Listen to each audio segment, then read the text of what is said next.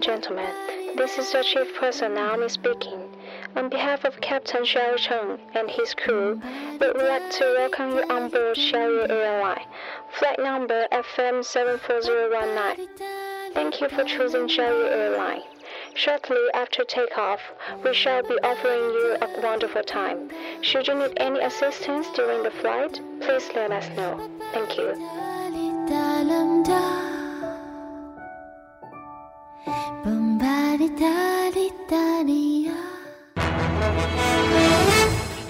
各位听众，晚上好，晚上好。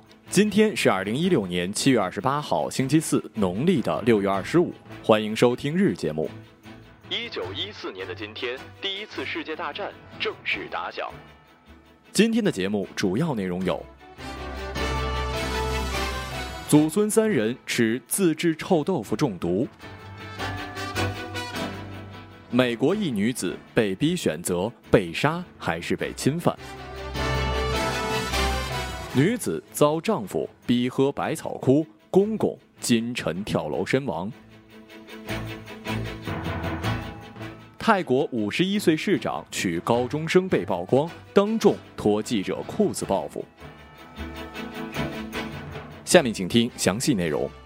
马淑芳一家住在了山西吕梁市的离石区。马淑芳过去在超市里买臭豆腐吃，后来觉得超市里的东西太贵，就自己学着做臭豆腐。七十八岁的马淑芳老人与四十六岁的三女儿蒸馒头，就着臭豆腐吃。十三岁的孙女妞妞从学校回到了家，正好赶上了吃饭。而首先感到不适的是老人。食用过臭豆腐的第二天早上，马淑芬起来便浑身没劲，视线模糊，看人重影，而且出现了高血压，伴随上吐下泻，随后送往医院治疗，但没有查出明确的结果，怀疑是食物中毒。六月二十号的早上，老人出现了呼吸急促，大夫上了呼吸机，当时的老人已经站不起来，而且呼吸十分微弱，被送送进了当地医院。的重症监护。听说之后，妞妞跟三女儿也是中了毒，因为家里的条件不是很好，老人插着呼吸机只能写字说死要出院，怕给家里添麻烦。三女儿呢则写着救咱妈。看到这儿，心里真的是特别不舒服。最开始其实也是因为去超市买贵才想自己做着吃的，可谁曾想发生了这样的事情。在这里呢，也是呼吁大家可以帮帮这家人。然后呢，就是夏天的东西很容易腐败，一定得注意好，防止食物中毒。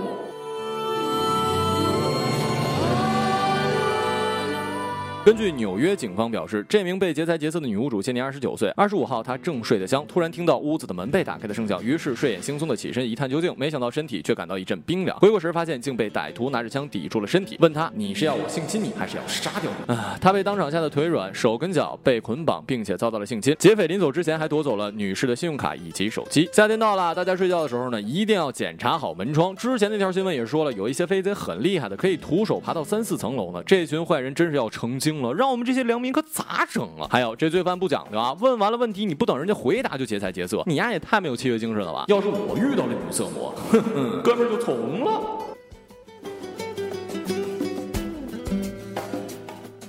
昨天夜里，家住在江州徐州丰县梁寨镇的吕女士，因六月二十四号的凌晨吃了除草剂百草枯，造成了肺部的纤维化，在徐州市第三人民医院去世。她生前表示，她在睡梦中被丈夫强迫和她一起服下了毒药自杀。丰县的公安局表示，其丈夫有精神病的迹象，但尚未确诊，案件还在进一步的调查之中。吕女士的家属表示，吕女士去世之后，家属请她的公公给她买寿衣。凌晨三点左右，老人跳楼自杀身亡。在吕女士服毒的当天，老人也在场，被指没有及时的施救。据了解，自杀的原因可能是因为家庭贫困，无力照顾两个孩子。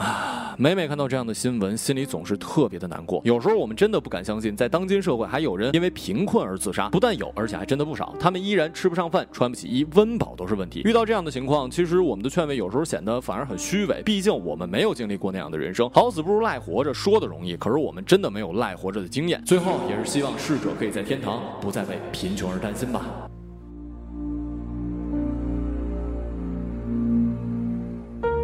泰国的曼谷邮报报道，泰国东北部的孔敬府一名五十四岁的市长被媒体爆出娶了一名高中生为妻之后，怀恨在心，竟然谎称要开记者招待会，将记者骗到现场之后，不但将其囚禁，还强行脱了他的裤子以泄心头之愤。目前当局正在全面调查这位市长，若发现情况属实，这位市长将会丢掉乌纱帽。我一直是一个尊重一切爱情的人，无论是性别、肤色、年龄、种族，只要是爱，都应该得到祝福。至于是不是因为钱，或者是因为其他的，我并不在乎。爱情是人家两个的事儿，你怎么知道不是真爱呢？但是这个市长嘛，就。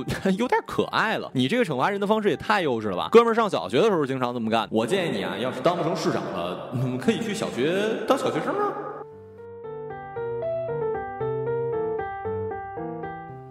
今日人物：唐山。一九七六年的七月二十八号凌晨三点四十二分五十三秒，中国河北省唐山丰南一带发生了七点八级地震，强震产生的能量相当于四百颗广岛原子弹爆炸。二十三秒钟之内，百年唐山被夷为平地，二十四万两千七百六十九人丧生，十六万四千八百五十一人伤残。杨玉芳现年六十六岁，原唐山开平化工厂员工。在他的印象当中，地震的前日，唐山异常的闷热。如果一切顺利，他将在第二天与亲戚介绍的女孩相亲。当天夜里入睡之前，他还展望了一下未来，或许那个姑娘会跟自己一见钟情呢。赵金华现年五十七岁，原唐山市木材公司工人。地震之前，令他记忆最为深刻的是，背着父母跟奶奶睡前问爷爷要了一支烟，在半睡半醒之间，他就听见爷爷说了一句：“坏了，打仗了吧。”紧接着，房子塌了，而那支烟，也是他最后一次抽爷爷的香烟。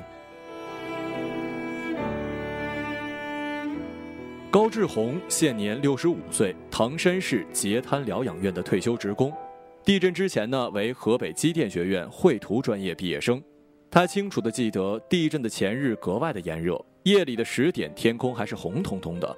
令他印象深刻的是，全家人因为自己毕业归来而高兴不已。而当晚，他还做了一个美梦，梦见自己坐着火车被分配到了工作单位报道。只是这辆火车越来越颠簸。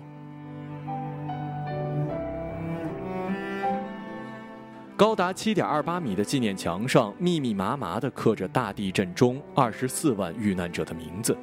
金色字体在长达五百米的黑色墙体上一字排开，庄严肃穆。对于很多的唐山人来说，不知道阵亡的亲人究竟长眠何处，而纪念墙恰好承载了哀思，又像是一种淡淡的安抚，疗慰着时空那头的伤痕。好了，以上就是本期节目的全部内容，感谢各位的收听，我们下期节目再见。再见。